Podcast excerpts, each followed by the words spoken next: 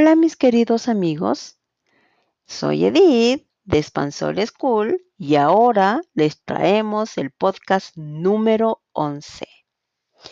Y esta vez les tenemos una expresión muy fácil que es en un abrir y cerrar de ojos. ¿Qué crees que puede significar? Vamos con las opciones. A, al instante. B, después de un momento. C, más tarde. Vamos, trata de adivinar. Ahora vamos con una pequeña explicación. En un abrir y cerrar de ojos es una locución verbal y lo expresamos cuando algo pasa repentinamente o rápidamente. Comprender esta expresión no es tan complicado. Si lo entendemos literal, un pestañeo es muy rápido, no se tarda ni un segundo. Entonces, vamos con algunos ejemplos. Juan, necesito que compres el pan para el desayuno. No quiero que vuelvas a la cama y luego me digas que te quedaste dormido. Lo quiero ahora, en un abrir y cerrar de ojos. Vamos con otro ejemplo.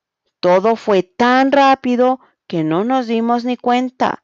Estábamos caminando cuando de pronto apareció aquel hombre, se paró frente a nosotros, dijo algo inentendible y en un abrir y cerrar de ojos desapareció entre la gente. Me quedé sin palabras. Tenemos otras expresiones que tienen el mismo significado y estas son en menos que canta un gallo, en un santiamén. Unos ejemplos para entenderlo mejor. Tuve un día agotador. Fue tanto que cuando llegué a casa me quedé dormida en un abrir y cerrar de ojos. Otro ejemplo, los niños tenían tanta hambre que un santiamén se comieron todo lo que había y a mí no me dejaron ni un pedacito de pan. Uno más. Se preparó también para el examen que en menos que canta un gallo lo terminó. Toda la clase se sorprendió. Ahora es más claro, mis queridos amigos. Sí, es una expresión bastante útil. Vamos, eh, espero que esta expresión sea de gran utilidad y lo puedan usar.